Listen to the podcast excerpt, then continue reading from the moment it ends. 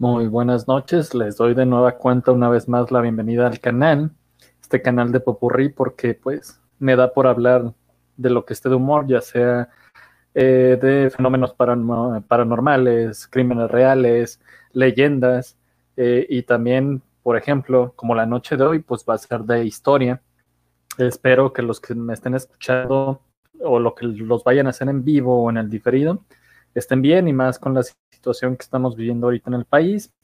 Al menos aquí en Guadalajara no nos está pegando al parecer tan duro porque el gobierno decretó unos eh, cinco días de estar cada quien en sus casas. Eh, ya pasó, creo que concluyó el día de ayer jueves, pero para no arriesgar y porque no tengo una vida social tan interesante, todavía estamos aquí en casa.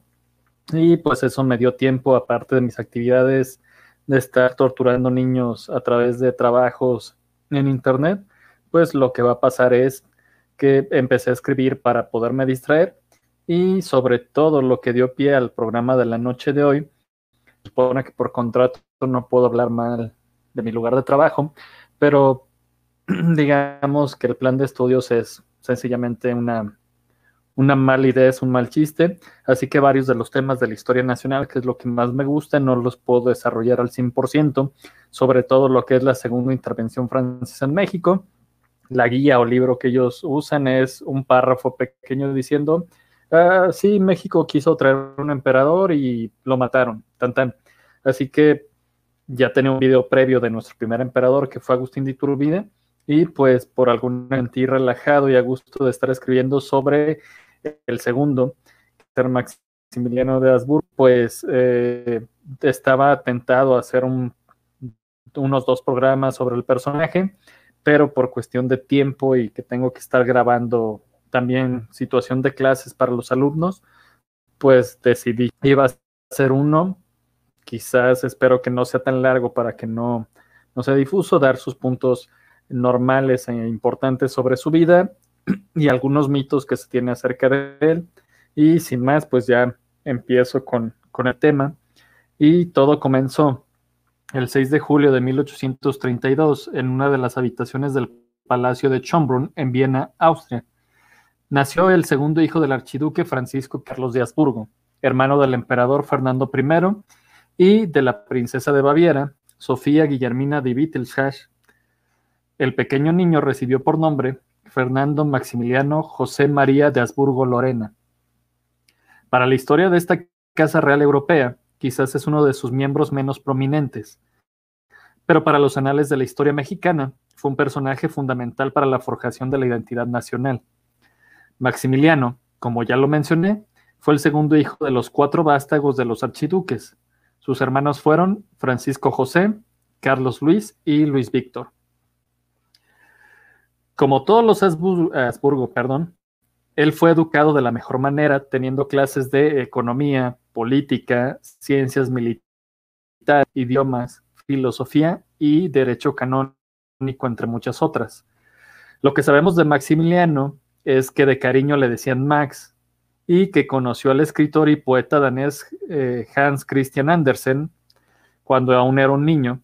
Este escritor pues es famoso por sus cuentos para niños como El patito feo, La sirenita y La reina de las nieves y algo muy raro para un niño es que le encantaba el estudio. El joven archiduque destinaba alrededor de 45 horas a la semana para esta actividad.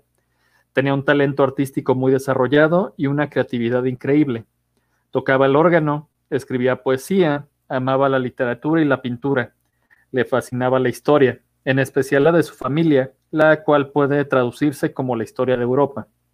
Además, era un hábil políglota, ya que sabía hablar alemán, húngaro, polaco y checo, todas ellas lenguas del imperio austrohúngaro, pero a lo largo de su vida entendería el inglés, dominaría el italiano, francés, portugués y obviamente el español, e incluso intentaría en algún punto aprender el náhuatl. En su amor por el aprendizaje, se dice que se rodeó de todos los libros de aeronáutica de su época, ya que su sueño era construir una máquina voladora. Cuando fue creciendo, se ganó fama de buen conversador y de poseer una gran cultura general. Esto hizo que dentro de la corte imperial de Viena, que estaba considerada como la más importante y opulenta del viejo continente, fuera alguien muy popular.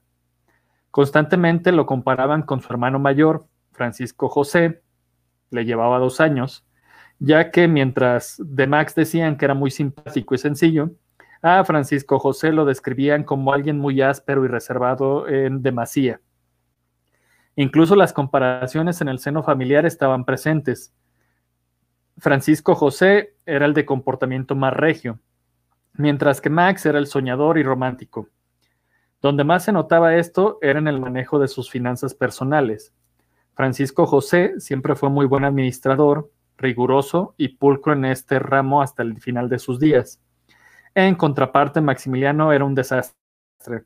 Siempre por intuición, en vez de utilizar el sentido común, siempre estaba, que siempre estaba comprando libros y obras de arte. Y cuando ya no podía pagar, iba con su madre para que ella se hiciera cargo de liquidar la deuda. La archiduquesa Sofía, lejos de reprender a su hijo, lo solapaba, ya que sentía debilidad por él. Admiraba enormemente a Maximiliano por su gran capacidad de inteligencia así que ella deseaba que su hijo aprendiera todo lo que deseara. A pesar de todo, estas comparaciones y preferencias, los hermanos eran muy cercanos y se llevaban muy bien. Siempre se les veía juntos en la corte, en los banquetes, tertulias y bailes. Lamentablemente esto cambiaría en 1848. El abuelo de Maximiliano fue el último emperador del Sacro Imperio Romano Germánico, Francisco II, pero también fue el emperador de Austria y por esas cosas que tiene esta cosa llamada ser noble, aquí fue conocido como Francisco I. Su abuelo se casó con María Teresa de las dos Sicilias, con quien tuvo cinco hijos, Fernando, Francisco Carlos, el padre de Max, María Luisa, María Leopoldina y María Clementina. Al fallecer Francisco II, lo sucedió en el trono su hijo primogénito, el nuevo Fernando I. El problema es que fue un reinado muy difícil porque el emperador sufría de ataques epilépticos, tenía hidrocefalia, padecía problemas neurológicos e impedimento del habla. Lo retrataban como alguien de pocas luces. La razón, sus padres fueron en realidad primos hermanos, todo debido a este mito de la sangre azul. El emperador Fernando, aun con todo esto, desposó a Mariana de Saboya, con la que no pudo tener descendencia. Se asevera que la noche de bodas no fue capaz de consumar el acto sexual debido a que sufrió cinco ataques de epilepsia. Es más recordado por sus ataques de como por ejemplo, cuando su cocinero le informó que no podía prepararle albóndigas de albariloque, que para nosotros los mexicanos, y yo descubrí que se llama chabacano, pues porque, según el cocinero, no era temporada. Fernando I, lleno de ira, le respondió, yo soy el emperador y quiero albóndigas. No pude saber si tuvo sus albóndigas o no, pero caso del monarca tuvo que ser el gran Clemens Wenzel Lothar von Metternich quien sacara a Fernando, y vaya que lo hizo. Simplemente tuvo mucho que ver con la derrota de Napoleón Bonaparte. El primer ministro, no obstante, tuvo que enfrentar los movimientos nacionalistas y de lucha obrera que golpearon Europa ante la caída del imperio napoleónico. En su defensa del absolutismo, contuvo muy bien la oleada de 1830, pero en 1848 volvió a resurgir este sentimiento en los pueblos bajo el yugo de, las monarquías absolutistas, y esta vez Clemens Metternich no pudo controlar la situación. Se dice que cuando la revuelta estalló en Viena, el emperador Fernando I le preguntó a Metternich qué sucedía. El primer ministro le respondió, están haciendo una revolución y el emperador, completamente ido, volvió a inquirir. Sí, pero ¿tienen permiso? Ante esto, el primer ministro se despidió del rey y renunció a su puesto, el cual se ocupado por Félix de Spansenberg, quien prácticamente obligó al emperador a abdicar, pero no en favor de su segundo hijo, Francisco Carlos, sino del primogénito de este, Francisco José. Es así como el 2 de diciembre de 1848, Francisco José se arrodilló ante Fernando I, quien puso sus manos sobre la cabeza de su sobrino, le dibujó la señal de la cruz sobre su frente y así abdicó al trono a favor de Francisco José I. Sin más, el anterior monarca se iría a Bohemia, del que conservó la corona, y sería para siempre Fernando V el Bueno hasta el último de sus días. Es como el nuevo emperador de tan solo 18 años tuvo que volverse estricto y absolutista para poder reprimir las ideas revolucionarias de su pueblo, pero debido a esto comenzó el distanciamiento con su querido hermano, pero muy extravagante Maximiliano.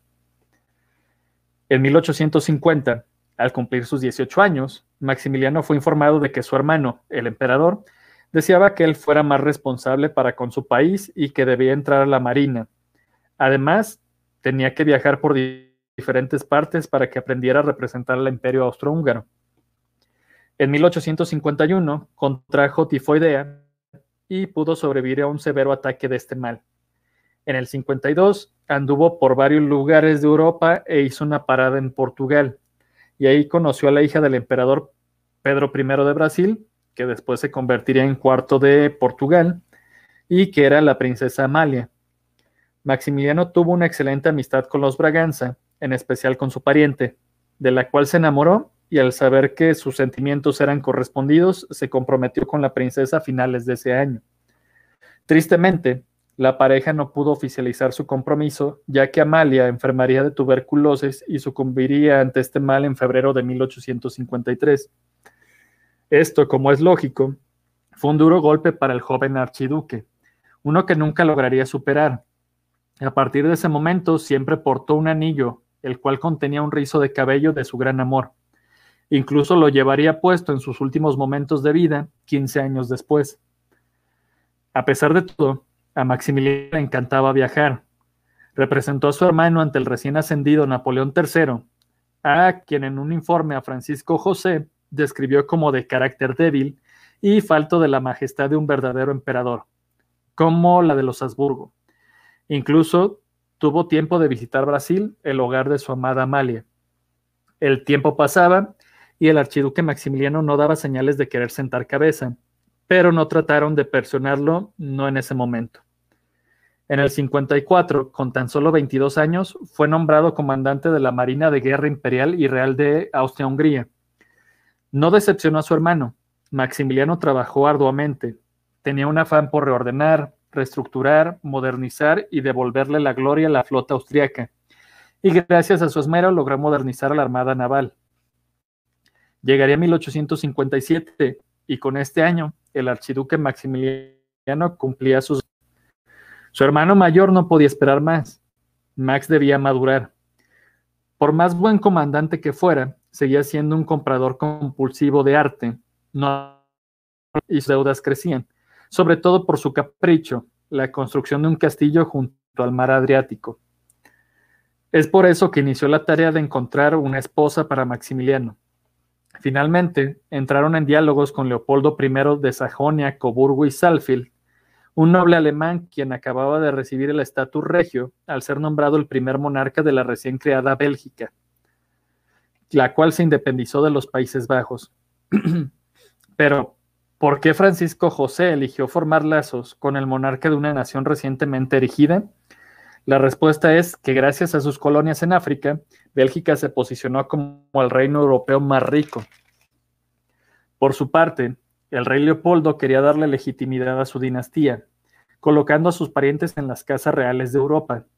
Ya había logrado que en los tronos de Reino Unido y Portugal hubiera personas con su apellido. No obstante, ninguna dinastía podía estar completa sin estar emparentada con los Habsburgo. Es por eso que el rey de Bélgica ansiaba llegar a un acuerdo con el emperador austriaco. Las negociaciones fueron difíciles y tensas. Leopoldo no quería que su única hija quedara ligada con un archiduque sin posibilidades de aspirar a un trono. Él solicitaba un emperador o por lo menos un rey. Francisco José le señaló lo mucho que ganaba por la parte del abolengo y prometió a Leopoldo que apoyaría la carrera de su hermano. No muy convencido, el rey de Bélgica acepta a Maximiliano como futuro yerno. Es así como con bombo y platillo se anunció el compromiso y el 27 de julio de 1857 se casan Fernando Maximiliano José María de Habsburgo Lorena y María Carlota Amelia Augusta Victorina Clementina Leopoldina de Sajonia, Coburgo, Gotha y Orleans. Algunos historiadores dicen que fue solo un matrimonio político, otros que Carlota sí estaba profundamente enamorada de Maximiliano y recientemente al estudiar sus cartas parecería que la pareja se amaba en realidad. De lo que sí estoy seguro es que este matrimonio le cayó muy bien al archiduque, ya que con la dote pudo pagar sus deudas y acelerar la construcción de su castillo en Trieste, al que pondría de nombre Mara. Embargo, Leopoldo comenzó a hostigar a José para que le diera a su yerno un cargo que fuera digno del abolengo de su hija. Finalmente, el emperador de Austria cedió y nombró a su hermano virrey del Lombardo Veneto.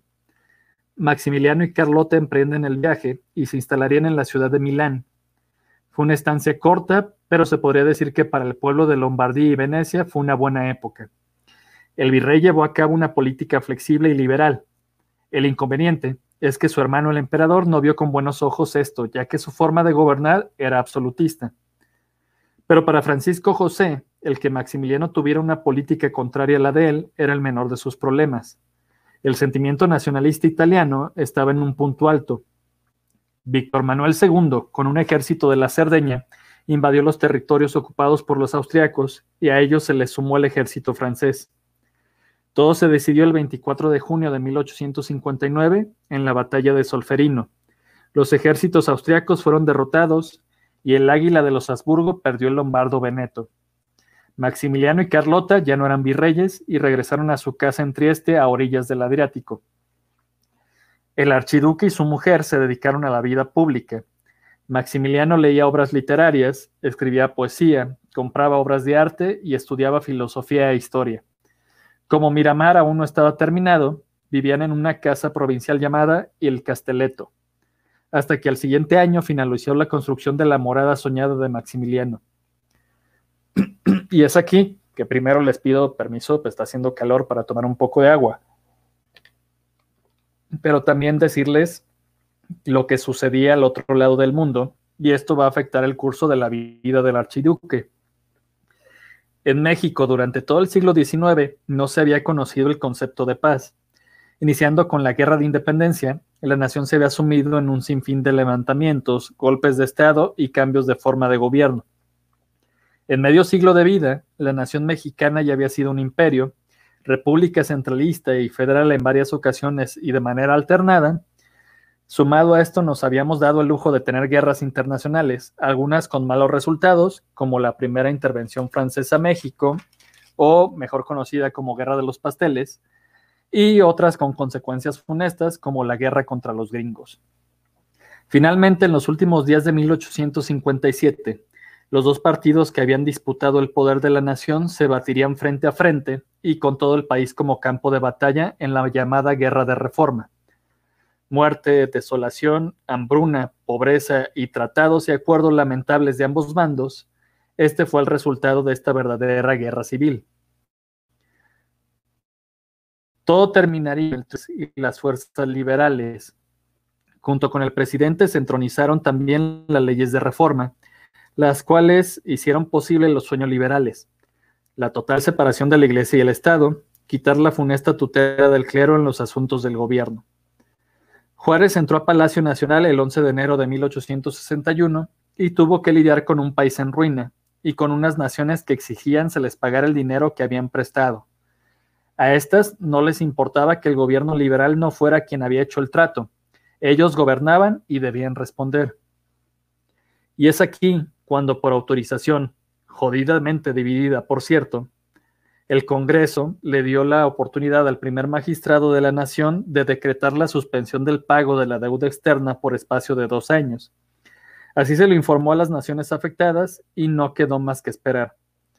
Obviamente las potencias europeas no se quedaron cruzadas de brazos y el 31 de octubre de 1861 firmaron la Convención de Londres, en donde Inglaterra, España y Francia llevarían sus reclamos a México y para presionar ocuparían el puerto de Veracruz, eso sí, sin intervenir en cuestión alguna al país afectado.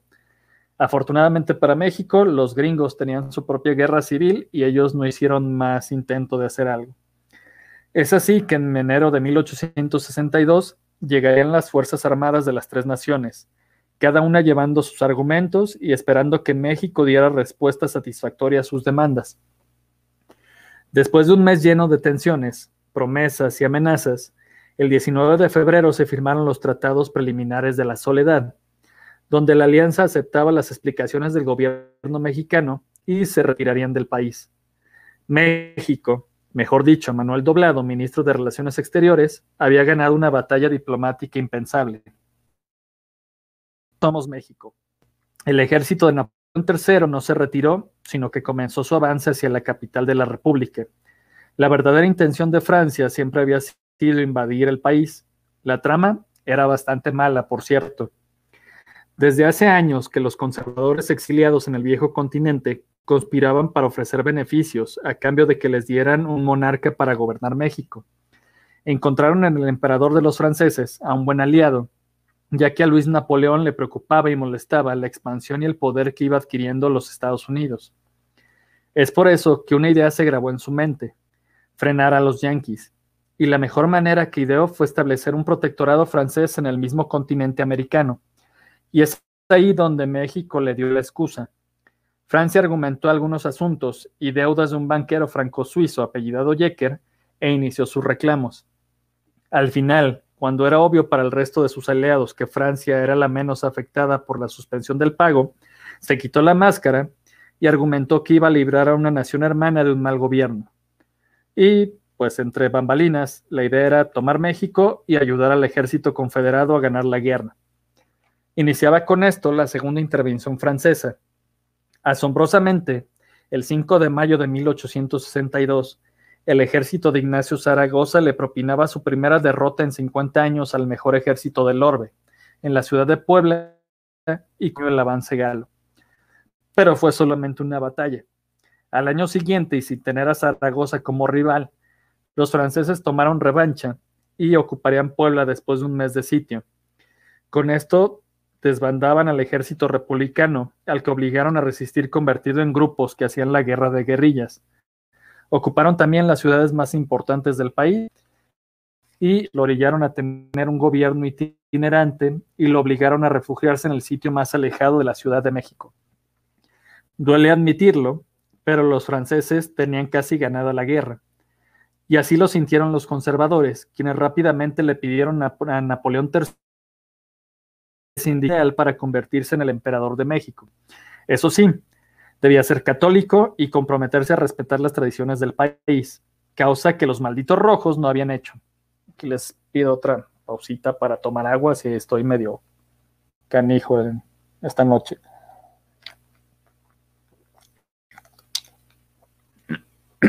Listo. Y el elegido por el emperador galo fue Maximiliano de Habsburgo. Un Habsburgo, como en los inicios del virreinato cuando esta tierra era próspera.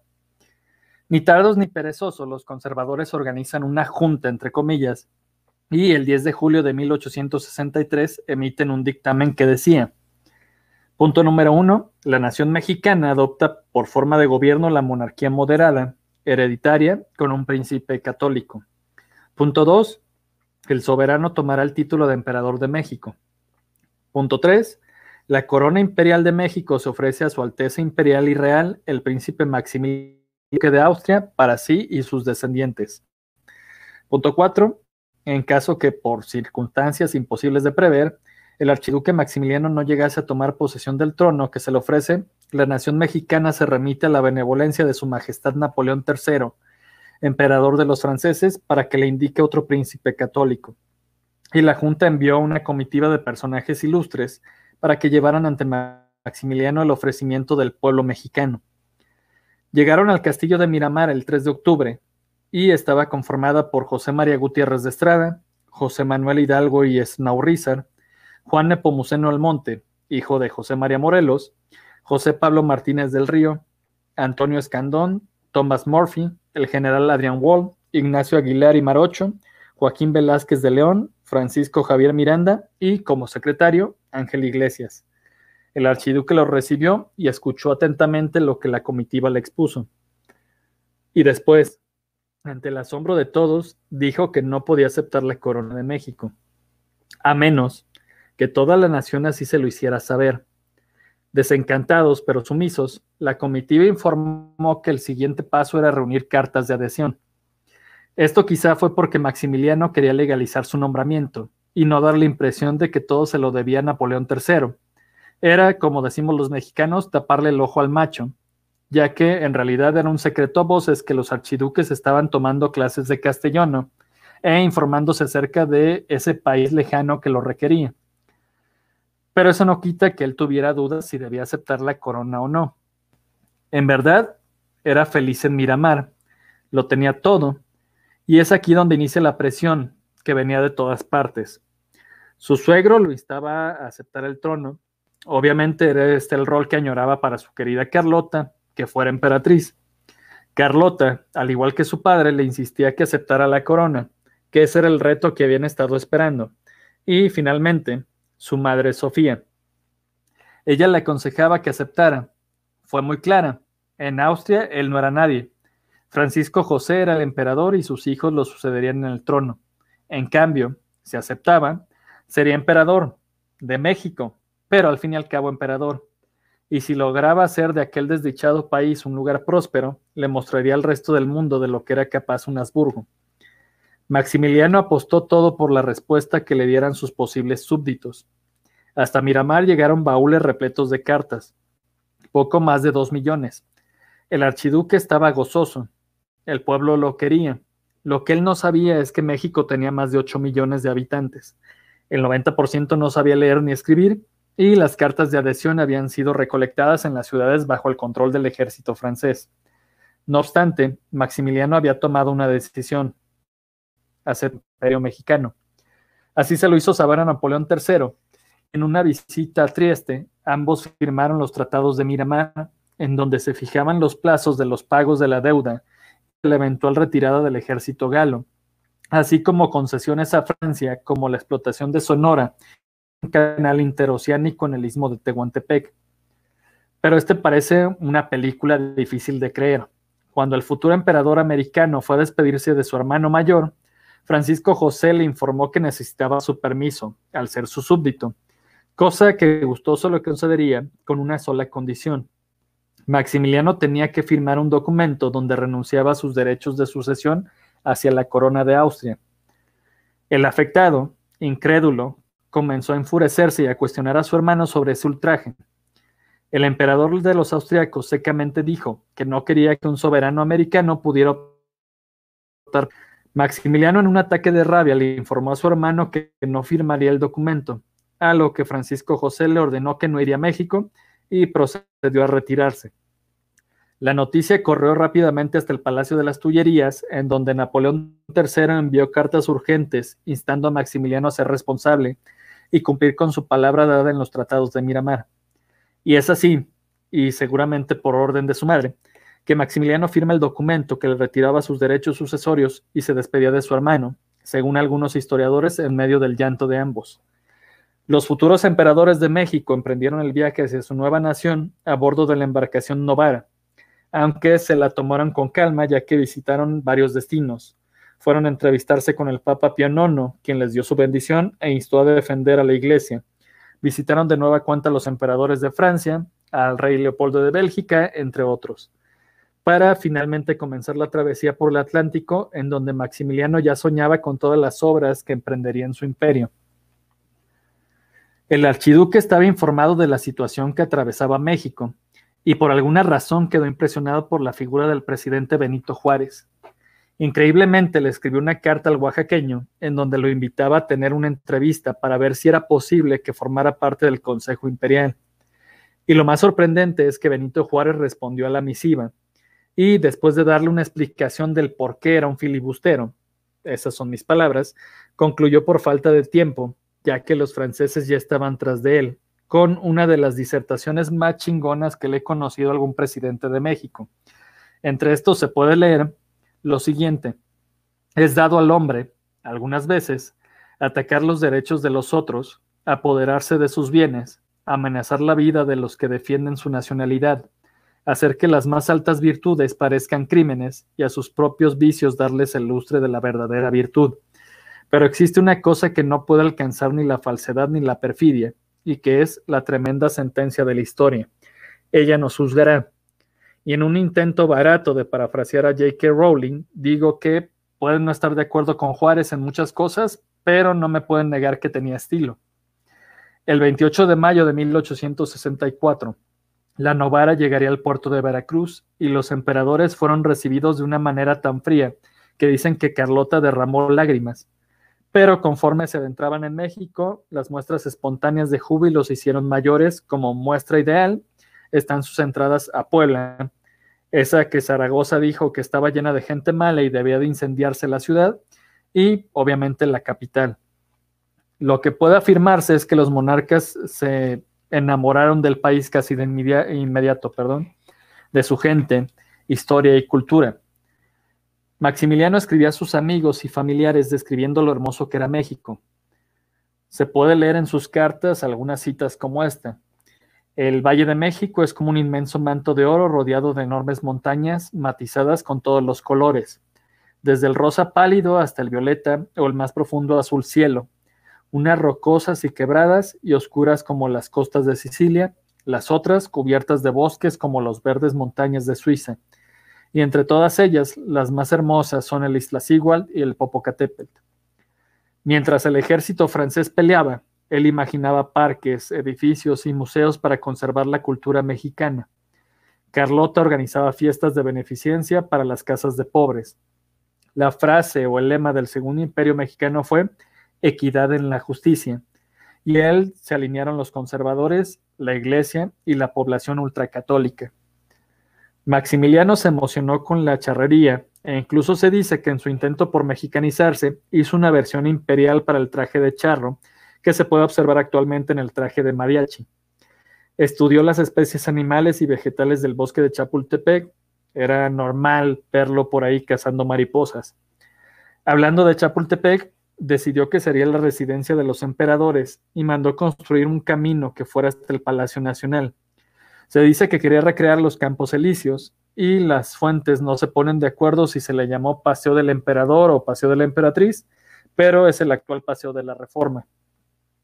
Remodeló tanto el castillo como Palacio Nacional, embelleció la Alameda, financió varios museos de arte, historia, cultura y arqueología, mandó también preservar las pirámides de Teotihuacán y reorganizó la Academia de San Carlos. Premió a Concha Méndez por sus habaneras, en especial por la de la Paloma. Nombró a Ángela Peralta, el ruiseñor mexicano, como cantarina de cámara y propuso a José Zorrilla para, para dirigir el Teatro Nacional. Mandó construir el ferrocarril que fue de Veracruz a Paso del Macho, al igual de que ordenó que los decretos imperiales fueran traducidos al náhuatl. Asimismo, fue a Dolores el 15 de septiembre de 1864 a dar el grito de independencia y se dice que fue el primero que tocó la campana. Ocupado a sus nuevos súbditos era la cuestión sucesoria, ya que sus altezas imperiales no tenían hijos. Así que los emperadores decidieron adoptar a dos varones descendientes de la única rama imperial mexicana, los Iturbide. Estos niños se llamaban Agustín y Salvador, ambos nietos del primer emperador, pero que no eran hermanos sino primos.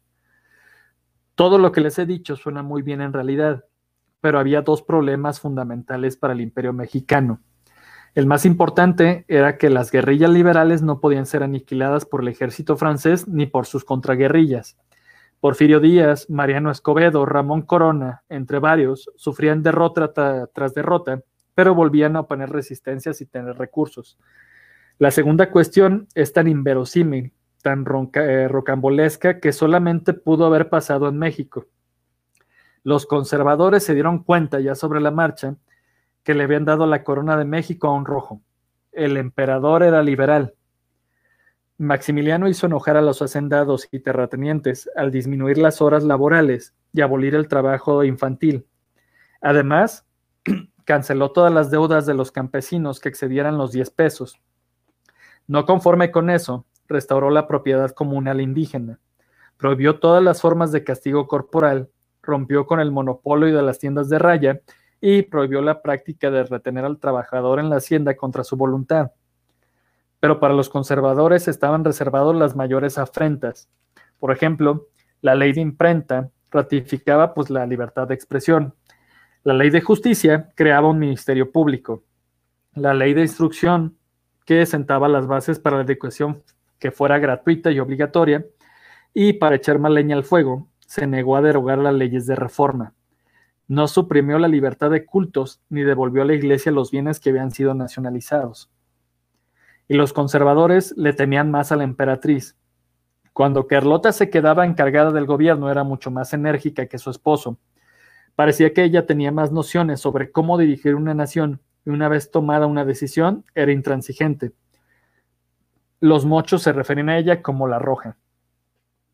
Estas situaciones provocaron que el clero y el bando conservador le retiraron el apoyo a los monarcas y por el contrario, los liberales moderados empezaron a acercarse a Maximiliano y empezaron a formar parte de su ministerio. Aunado a esto, el que los emperadores empezaran a darle prioridad a los asuntos del país sobre los intereses franceses hizo que la relación con el representante de Napoleón III en México fuera bastante tensa.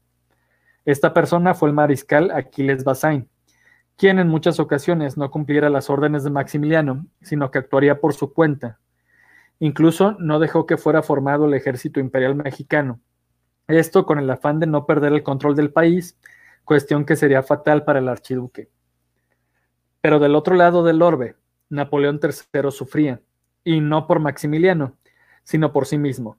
México había resultado muy caro, no era el paseo triunfal que le habían prometido, y llevaban un lustro sin poder doblegar a los republicanos. En un principio la idea había sido llegar, establecer el protectorado y apoyar al ejército confederado en contra de la Unión. Ahora resultaba que eso no pudo ser y el norte había ganado la guerra. Ahora el gobierno yanqui apoyaba bajo el agua a los liberales e instaba a Francia a que se retirara de México. Si los estadounidenses no fueran suficientes para incomodar en Europa, una nueva amenaza estaba surgiendo, Prusia. En el mismo tiempo que Maximiliano tenía en México, los prusianos ya habían derrotado fácilmente a Dinamarca y Austria, anexionaron territorios y estaban buscando más. Ante esto, Francia tuvo que ponerse en guardia, y por eso, sin respetar el Tratado de Miramar, Napoleón III inició el retiro de sus tropas de suelo mexicano. Obviamente esto provocó que las fuerzas liberales iniciaran su avance ocupando las plazas que los galos iban abandonando. Aquiles Bazaine llevaba la orden de llevarse a los emperadores con él. Pero eso no era el modo de actuar de la nobleza. Carlota viajó a Europa, mas no a refugiarse. Ella le había prometido a Max que hablaría con Napoleón y le haría cumplir su promesa. No imaginaban los esposos que jamás se volverían a ver. Ante el avance republicano, pareciera que la idea de abdicar cruzó muchas veces por la mente del monarca. Pero así como se decidía claudicar, los reportes optimistas de algunos ministros le elevaban la moral y se convencía de que el imperio podría sobrevivir. Se dice que en estos momentos de indecisión le llegó una carta de su madre que decía lo siguiente, un Habsburgo jamás abdica.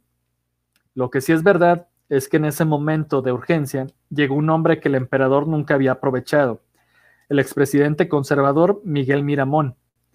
El militar le aseguró que podía triunfar ya que con un menor número de recursos y hombres había podido infligir grandes males a los liberales. Es así como Maximiliano decide no abdicar y empieza a coordinar el plan de campaña para recuperar el control de su imperio. Sin embargo, la situación no era nada halagadora. Mariano Escobedo tenía controlado el norte y se acercaba a la Ciudad de México. Ramón Corona había liberado el occidente y con sus hombres estaba entrando en Michoacán. Y Porfirio Díaz, una vez controlada Oaxaca, sitiaba a los franceses en Puebla. Por alguna razón que solo Maximiliano sabe, eligió que el destino de su imperio se jugaría con un último enfrentamiento, pero no sería en la Ciudad de México, sino en Querétaro. El archiduque junto con sus generales, Miguel Miramón, Tomás Mejía y Leonardo Márquez, llegaron a la ciudad del acueducto. Es muy probable que estos militares creyeran que derrotando al ejército republicano en Querétaro, podrían rápidamente eh, alcanzar a Benito Juárez, que había establecido su gobierno en San Luis Potosí. Los ejércitos del occidente y del norte llegaron conjuntamente a la ciudad el 6 de marzo de 1867 y ante la mirada expectante de los imperialistas comenzaron a rodear la ciudad. Era un cerco. Así lo había ordenado el general en jefe de la expedición Mariano Escobedo. Claramente no quería jugarse la victoria en una batalla. El sitio fue cruento y muy reñido. Hubo actos de valentía y bizarría en ambos ejércitos, como por ejemplo el milagroso escape de Leonardo Márquez de la plaza, quien a su vez intentó liberar la ciudad de Puebla de Zaragoza y traer víveres, Lamentablemente para él, Porfirio Díaz ya había hecho su trabajo y se convertiría en el héroe del 2 de abril.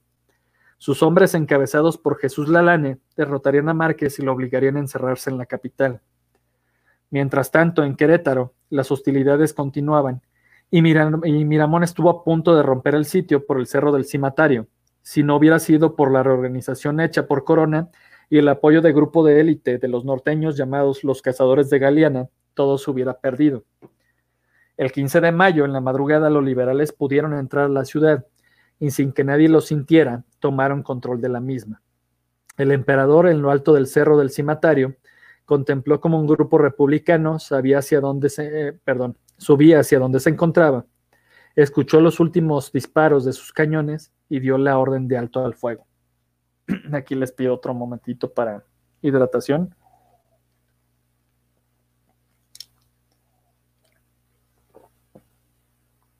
Listo. Uno de sus asistentes levantó una bandera blanca que dejó atónitos ambos ejércitos. El emperador montaba su caballo blanco. A su lado estaba el general Tomás Mejía también en su montura. El general Miguel Miramón estaba siendo operado porque una bala se había alojado en su mejilla y lentamente comenzaron a descender. Al llegar a las faldas del monte ordenó a unos soldados que fueran por su jefe. Instantes después se apersonó en el lugar el general Ramón Corona. Al verlo, Maximiliano tomó su espada y se la dio en señal de rendición. El general jalisciense la recibió y acto seguido la regresó al archiduque y le informó que él era el segundo al mando, que el honor tocaba al general Escobedo. En ese momento llegaron hombres diciendo que el general en jefe solicitaba se le entregaran los prisioneros. El general Corona los escoltó hasta la base de operaciones. Aquí el emperador le da su espada a Mariano Escobedo, quien con una solemnidad admirable la recibe. Tomás Mejía, en cambio, no entregó su espada, la rompió antes de humillarse. Fueron encarcelados mientras aguardaban su destino. Por espacio de más de un mes, el general Tomás Mejía, el general Miguel Miramón y el archiduque Maximiliano fueron juzgados por un tribunal militar presidido por el general Mariano Escobedo. Irónicamente, el proceso judicial tuvo lugar en el teatro de la capital queretana, llamado en ese entonces Agustín de Iturbide. Ninguno de los tres acusados se presentaron ante el tribunal. No querían prestarse a ese circo. Se dice que en determinado momento Miramón se quejó amargamente y dijo, si le hubiera hecho caso a mi mujer, yo no estaría aquí. Maximiliano, que estaba acostado en un camastro, se incorporó, se acercó a Miramón y le dijo, yo estoy preso por hacerle caso a la mía. Y comenzaron a reír. La corte marcial tomaría su decisión y condenaría a la pena de muerte a los tres prisioneros. Algo entendible en el caso de Miramón y Mejía, ya que era un castigo que ya tenían predispuesto si llegaban a ser capturados desde el final de la Guerra de Reforma. En el caso del archiduque, utilizaron en su contra quizás el único momento de crueldad que tuvo como emperador, su decreto negro del 3 de octubre de 1865. Seguramente en esa fecha, cansado de que los chinacos no se rendían ante la adversidad, informó al país que se permitía ejecutar sin juicio ni recurso previo a cualquier mexicano o extranjero que fuera encontrado con armas en el territorio del imperio y que la sentencia debía ser ejecutada dentro de las primeras 24 horas de la detención. Por este motivo, lo sentenciaron a la pena capital. Las reacciones internacionales llegaron rápidamente, todas en su mayoría pidiendo clemencia para el joven monarca. E incluso Víctor Hugo y Giuseppe Garibaldi pidieron el indulto, pero Benito Juárez dijo que solamente cumplía la ley y no dio marcha atrás. La fecha fijada fue el 19 de junio de 1867. El lugar, el Cerro de las Campanas en Querétaro. Ese día Maximiliano se despertó de madrugada, fue ayudado por su fiel Tudos para vestirse, camisa blanca, chaleco, pantalón oscuro y levita larga. Acto seguido pidió confesarse. Después de esto pasa a escuchar misa con sus compañeros de desgracia. A las 6.30 de la mañana, una escolta llega por ellos. En la calle los esperaban tres carruajes alquilados que los condujeron al Cerro de las Campanas, al que llegaron a las 7 en punto. Dicen las habladas que la puerta del carruaje del emperador se atascó y tuvo que salir por la ventana de la misma porque México y pasan estas cosas. Los condenados caminaron hasta un muro construido apresuradamente el día anterior. El acomodo fue Maximiliano al centro, Mejía a su diestra y Miramón a su siniestra, pero el archiduque se acercó a sus generales los abrazó fuertemente y les, eh, perdón, les, carajo, les dedicó unas últimas palabras. A Miramón le dijo, General, un valiente merece honores de soberano a la hora de la muerte. Permítame que le ceda mi lugar. Y le indicó que se colocara al centro. Al general Mejía le dijo, General, lo que no se recompensa en la tierra, se hace en el cielo. Maximiliano después fue con el pelotón de fusilamiento y a cada soldado le dio una moneda de oro mientras les decía, apunten bien. Acto seguido se dirigió a su lugar. Antes de que se diera la orden de fuego, Miramón dio una arenga. Mexicanos, en el Consejo mis defensores quisieron salvar mi vida. Aquí, pronto a perderla, y cuando voy a comparecer delante de Dios, protesto contra la mancha de traidor que se ha querido arrojarme para cubrir mi sacrificio. Muere inocente de ese crimen y perdono a sus autores, esperando que Dios me perdone y que mis compatriotas aparten de mis hijos cargo tan villano, y me harán justicia. ¡Viva México! Acto seguido, el emperador gritó, Mexicanos, muero por una causa justa, por la independencia y la libertad de México. Ojalá que mi sangre ponga fin a las desgracias de mi nueva patria. ¡Viva México! Y se descubrió el pecho y partió su barba en dos. En ese momento se escucharon las órdenes de pelotón, firmes, preparen, apunten, fuego. Los tres hombres cayeron al piso, pero lastimosamente no murió de inmediato Maximiliano, sino que se quejaba. Así que un soldado se adelantó y le disparó directo en el corazón. Según su propia versión, ese joven soldado fue Aureliano Blanquer, del que no quiero decir malas palabras. De esta manera exhalaba Fernando Maximiliano José María de Habsburgo Lorena a los 34 años. Pero como bien dice el título, las tragedias de nuestro segundo emperador no terminaron aquí. Por alguna extraña razón, fuerza, karma o simplemente mala suerte, pero los mexicanos tratamos muy mal su cadáver. Las malas lenguas aseguran que el cuerpo no ocupó en el ataúd, ya que no le habían tomado medidas. Después, el médico Vicente Licea fue el encargado de eh, embalsamarlo, lo que hizo de una manera desastrosa. No conforme con esto, trató de vender el pantalón y la camisa de Maximiliano, y se cuenta que vendió tela empapada con su sangre, además de partes de su barba, para que fueran usadas como reliquias del emperador. Llevaron el cuerpo hacia la Ciudad de México, pero en el trayecto se les cayó el féretro en dos ocasiones, siendo la segunda la más grave, ya que fue a dar a un riachuelo.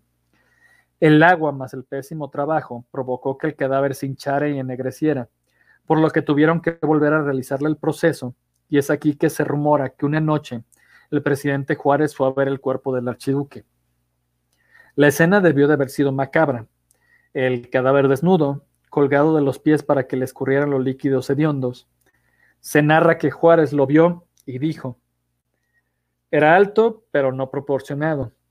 Al seguir observándolo con atención, su mirada se fijó en su rostro y sobre todo en la frente, y después sentenció, no tenía talento, porque aunque la frente parece espaciosa, es por la calvicie. Y es que en esa época tenían la creencia de que una frente grande era señal de inteligencia. Otra cosa hórrida que le pasó al cuerpo del emperador fue que al querer ponerle ojos de vidrio, no tenían disponibles, ni tampoco del tono azul de Maximiliano. Así que de los que echaron manos fue de una imagen de Santa Úrsula, que todavía está en el Museo de Arte de Querétaro, y esos ojos color negro azabache eran demasiado grandes para él, lo que ocasionaron que el cadáver quedara con los ojos abiertos y una mirada inquietante. Después de tantas humillaciones, el 12 de noviembre a las 5 de la mañana, el cuerpo inició su viaje eh, a Veracruz en donde el Novara finalmente lo llevó a Trieste, donde Carlos y Luis Víctor lo recibieron y escoltaron hasta la capital del imperio austriaco. En Viena fue recibido con todos los honores, y cuando su madre vio sus restos solo pudo decir en medio de su dolor, Este no es mi hijo, antes de desvanecerse. Maximiliano fue sepultado en la cripta imperial del Templo de los Capuchinos en aquella ciudad. Después de 34 años de una vida tan agitada, y en muchos puntos bastante triste y trágica, es obvio que alrededor de la figura de Maximiliano se tejieran mitos que no pueden ser comprobados, pero entre los más importantes se encuentran los siguientes que les voy a relatar. El primero es sobre el verdadero padre de Napoleón, ya que hay una teoría muy difundida y que hizo famosa aquí en México Fernando del Paso en su eh, novela Noticias del Imperio, de que el archiduque Francisco Carlos no era su papá, sino que el verdadero progenitor fue Napoleón François Joseph Charles Bonaparte, mejor conocido como Napoleón II. Obviamente hijo del gran Napoleón, y él nació en marzo de 1811 con el título de Rey de Roma. Víctor Hugo le escribiría un poema en donde de manera respetuosa la llamaría el aguilucho. Lamentablemente, con la derrota de su padre fue enviado a Austria. Pero, ¿por qué con los enemigos de su padre? Porque su madre fue María Luisa de Austria, hija del gran Francisco I. A pesar de todo, su abuelo lo quiso mucho.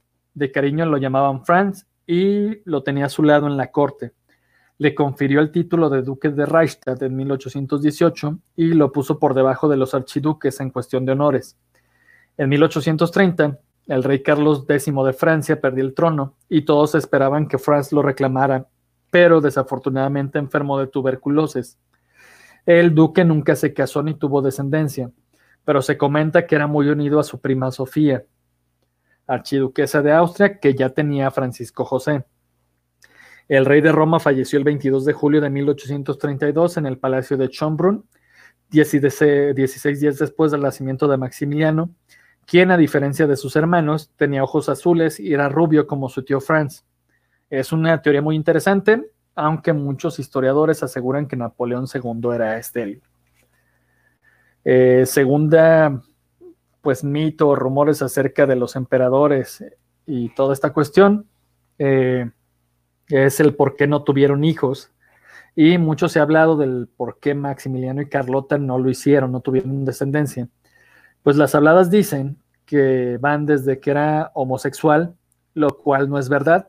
Obviamente no me consta, pero se sabe por escritos y todo que le encantaban las mujeres. Quien sí era gay fue su hermano Luis Víctor, que fue famoso por conquistar hombres jóvenes en los baños públicos de Viena y al que apodaron, eh, apodaron el archiduque de los baños como que no son muy buenos los alemanes y austriacos para poner nombres. Era para poner el tragasable o algo. Avergonzado, Francisco José lo castigó encerrándolo en un castillo cercano a Salzburgo en donde solo lo podían atender mujeres. Otra teoría es que Maximiliano era impotente, lo cual pues no podemos comprobar. Y muy famoso también es el rumor de que el archiduque tenía sífilis, enfermedad contraída en Brasil cuando se acostó con una negra y que por esa razón Carlota no tenía intimidad con él. E incluso algunos aseveran que no se amaban.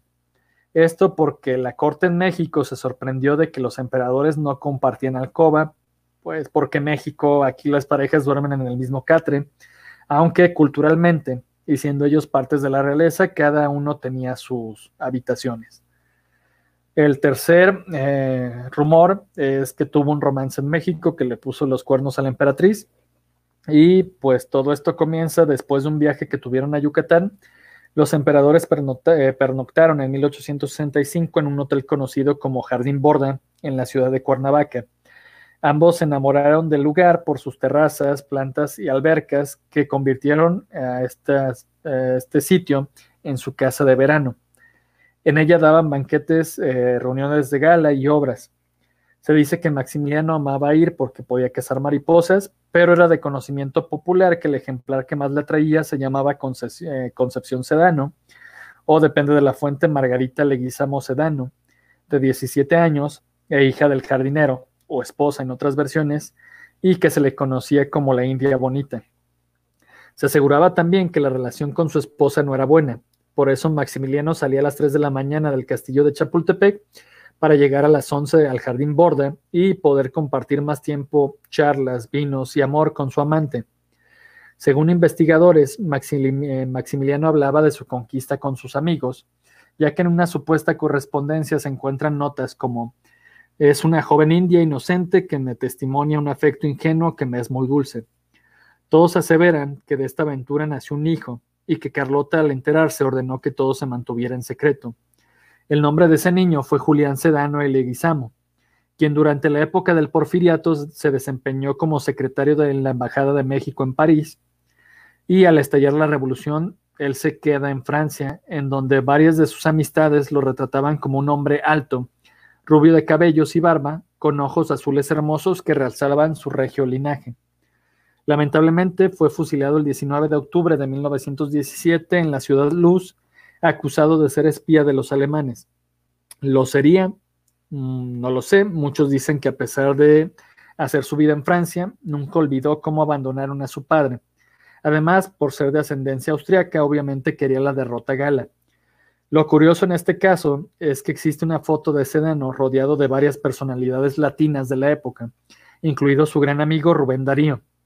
Pero junto a ellos se destaca la hermosa y gran espía Margareta eh, Gertrudis Selle, alias Matahari, a quien fusilaron por espionaje el 15 de octubre de ese mismo año. Y la última teoría que les comparto la noche de hoy, ya para descansar yo también un poquito, fue que en realidad eh, Maximiliano no murió ese julio de 1867. Esta teoría conspirativa asegura que Benito Juárez no deseaba matar al hombre, sino al símbolo. Además, aseveran que ambos personajes eran masones y es una regla que entre ellos no se pueden matar. La narración asevera que Juárez le dio a Maximiliano, después de ocultarlo por casi tres años, un salvoconducto a El Salvador para que ahí viviera el resto de sus días bajo el nombre de Justo Armas. Ronaldo Ernesto de Neque, un arquitecto investigador, reveló que el ex emperador vivió 60 años en aquel país y falleció en 1936 a los 104 años de edad. Lo que se sabe de Justo Armas es que llegó a El Salvador en 1870 y fue acogido por el vicepresidente Gregorio Arbizu, que era masón. Fue alguien que se movía en la alta sociedad y era asesor de presidentes y políticos importantes. Lo describen como un gran empresario, como un caballero culto, elegante y educado, pero a pesar de su impecable aspecto, siempre andaba descalzo. Se dice que Armas había tenido un gran peligro que lo puso al borde de la muerte, por lo que le hizo una promesa a la Virgen del Carmen de caminar descalzo por el resto de sus días si se le salvaba la vida. Eh, siempre que se le preguntaba sobre esta experiencia, él solamente decía que había eh, sido náufrago y único sobreviviente de un crucero que nadie más tenía constancia de que zarparan y ya decía que no quería hablar porque le traía malos recuerdos. Muchas personas que ven fotografías de Justo Armas y Maximiliano alegan que son idénticos. Alientan estas teorías el hecho de que el gobierno mexicano tardó en entregar el cuerpo de Maximiliano a su familia y de que siempre que iban representantes de la corona austríaca El Salvador, pasaban a saludar a este personaje extraño. Duneque asevera que los objetos de armas coinciden con los de Maximiliano en el castillo de Chapultepec, como lo son eh, sobre todo las cuestiones de cucharas y tazas, y que él fue a Europa a investigar a una casa austríaca que todavía existe, que si había habido copias y ellos aseveraban que no, que solamente se habían este, elaborado por orden de Maximiliano. E incluso fue a Florida, en donde en una universidad comparó la caligrafía de armas y la caligrafía de Maximiliano, y según esos estudios aseguraron que era de la misma persona. Incluso dice que hizo pruebas de ADN a los restos de Justo Armas y los comparó con el de un noble Habsburgo, no dice cuál, y que coinciden plenamente. ¿Qué es lo que tiene en contra esta teoría? Bueno, simplemente que pues tenemos las fotos del cadáver de Maximiliano, hay restos de su cuerpo todavía de esas eh, cuestiones que quedaron como relicarios y este, sobre todo el hecho de que a pesar de ya más de 150 años de la muerte de Maximiliano, no se ha encontrado ninguna prueba de que él fuera, fuera masón. Yo por la noche de hoy concluyo. Espero que haya la, pequeña investigación que les hice. Este, eh, no quise hacer otro programa, no me puedo comprometer por la falta de, tiempo. Segundo, si piensan o creen que me faltó algo, háganmelo saber, pero también es decir que traté de centrarme en la figura de, Maximiliano de Habsburgo. Sé que me faltó decir más de su relación con Carlota, sé que eh, me faltó decir lo, triste que fue su locura ya eh, después de dejar México, pero mi intención siempre fue hablar de, Maximiliano sí metí otros personajes, pero simplemente como para darle contexto a la historia. Ya en su momento llegará eh, algún programa sobre Carlota, otro sobre Benito Juárez. Eh, los que no estén tan de acuerdo conmigo de que ah, es que robó su frase del derecho ajeno es la paz, el respeto al derecho ajeno es la paz. Eh, Immanuel Kant no lo escribió con esas palabras y Si mis alumnos y varios de ustedes no saben citar ni siquiera usando Wikipedia, eh, Juárez tiene derecho a, arreglar una frase que en realidad si se la copió a Immanuel Kant le quedó más chingona. Eso sí se los puedo decir. Eh, simplemente saludar a las personas que estuvieron en el en vivo, a Isabel Enríquez, a Marco Antonio Gutiérrez, que siempre está este, aquí saludando y promete oír los, los eh, diferidos. Le mando un abrazo. Y a Georgina Leal, que dice que ya faltaba programa de historia. Sí, sí es cierto, ya faltaba programa de historia, pero a veces se me van las cabras o ando más de humor asesino, criminal o, o satánico. Y es por eso que, que no había hecho programa de historia. Muchísimas gracias otra vez y pues por la noche de hoy me despido. Hasta pronto.